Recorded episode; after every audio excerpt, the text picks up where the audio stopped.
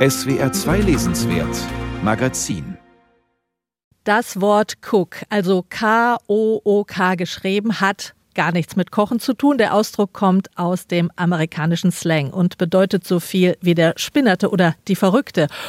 Und Spinnen und verrückt sein, das gehört sicher zu den Schlüsselqualifikationen, wenn man einen Verlag mit Schwerpunkt Lyrik gründet. Daniela Seel hat das getan. Sie ist die Gründerin von Cookbooks, einer inzwischen festen Größe in der deutschen Verlagslandschaft mit sehr vielen preisgekrönten Autorinnen und Autoren. Neben Daniela Seel selbst sind das zum Beispiel Uljana Wolf, Monika Rink, Steffen Popp, Jan Böttcher, Sabine Schuh und viele mehr.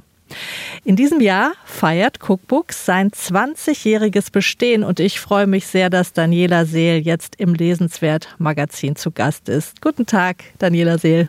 Ja, hallo, ich freue mich sehr über die Einladung. 20 Jahre, das ist schon eine enorm lange Strecke für einen kleinen Verlag, der vor allem Lyrik macht. Wie ist denn Ihre Stimmung zu Beginn dieses Jubiläumsjahres? Ja, sagen wir mal ambivalent.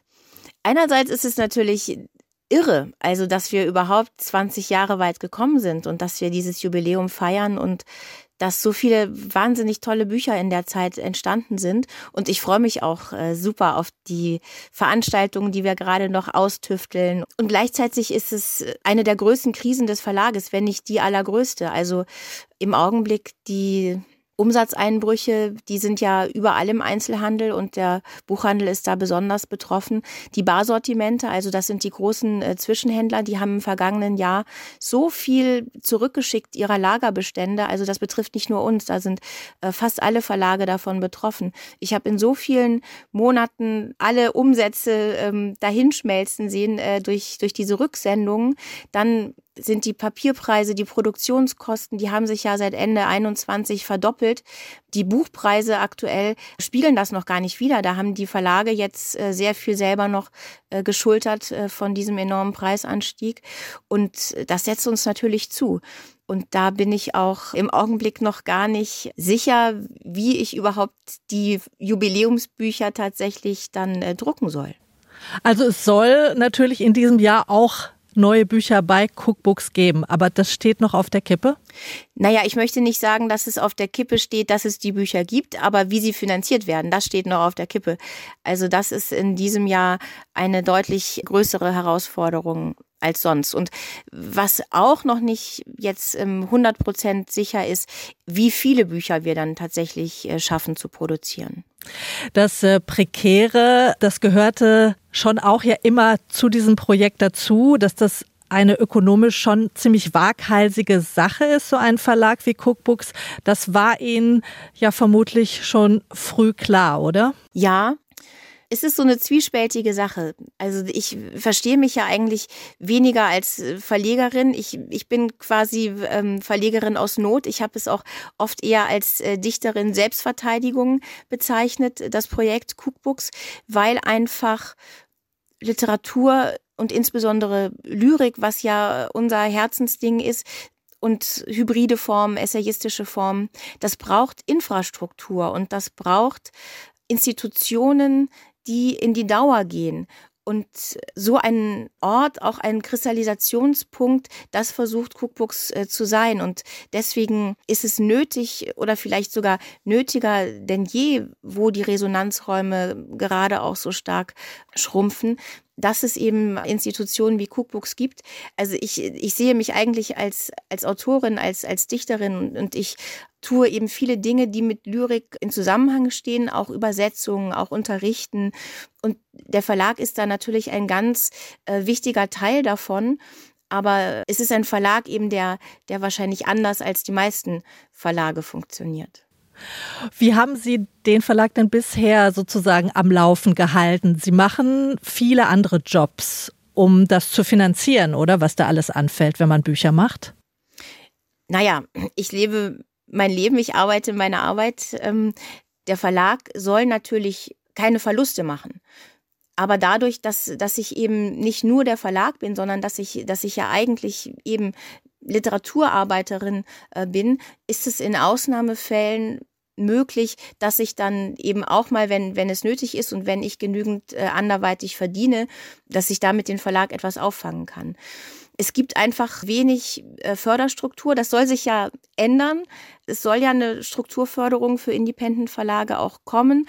Es gibt im Augenblick Preise, einige, die schon mal ähm, etwas helfen. Es braucht eigentlich gar nicht viel Geld, wenn man es jetzt mal so innerhalb der Subventionslandschaft äh, betrachtet. Da ist die Literatur wirklich ganz dünn im, im Vergleich zu anderen Branchen. Aber es würde unendlich helfen, um, um die Vielfalt der Literatur, um, um die Vielfalt der Verlagslandschaft aufrechtzuerhalten. Und jetzt auch gerade in dieser akuten Krise, wenn das nicht bald sich grundlegend ähm, ändert, dann wird es ein ganz großes Verlagssterben, ein ganz großes Buchhandelssterben, ein ganz großes Druckereiensterben auch vor allen Dingen geben. Ich glaube, das ist bei der Politik noch gar nicht so richtig angekommen. Was würden Sie sich denn gerade deshalb und in diesem Jubiläumsjahr besonders wünschen, ganz konkret? Wie könnte Kleinverlagen geholfen werden? Ja, tatsächlich mit so einer Strukturförderung für Verlage, also einer regelmäßigen Sache. Jetzt der Verlagspreis ist, glaube ich, aktuell mit 20.000 Euro pro Jahr. Äh, also wirklich einer läppischen Summe eigentlich ähm, ausgestattet, aber die hilft ja schon. Also wenn man sich sicher darauf verlassen könnte. Im Augenblick wird das mit einer Gießkanne so ein bisschen verteilt und man weiß nicht, in einem Jahr bekommt man es und dann wieder nicht.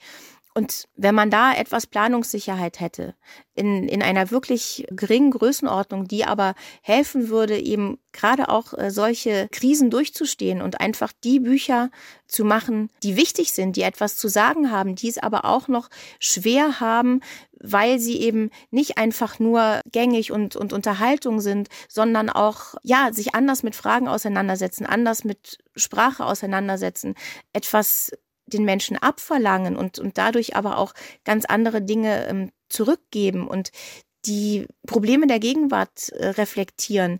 Das ist doch etwas, was unbedingt gesellschaftlich nötig ist.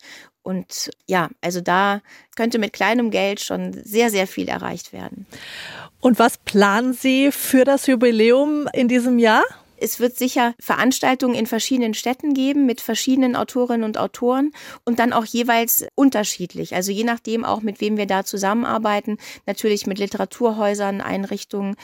Also da können sich viele darauf freuen. Sicher wird auch in Freiburg und generell in ihrem Sendegebiet etwas von Cookbooks zu erleben sein. Und wir möchten natürlich weiterhin für Lyrik begeistern und für diese anderen literarischen Formen und damit ins Gespräch zu kommen und auch, ja, einfach die Freude am Umgang mit einer Sprache, die nicht instrumentell ist, befördern und, und am Nachdenken auch über Sprache, Nachdenken über Literatur eben. Es gibt genug Probleme gerade auf der Welt und damit umzugehen und das irgendwie für sich zu verarbeiten oder auch vielleicht die eigenen Verhaltensweisen äh, zu ändern, was, was ja in vielerlei Hinsicht gerade ganz nötig ist ich denke, da können Gedichte ein großer Teil davon sein. Herzlichen Dank, Daniela Seel. Ihr kleines, großes Verlagswunder Cookbooks feiert in diesem Jahr sein 20-jähriges Bestehen. Dankeschön.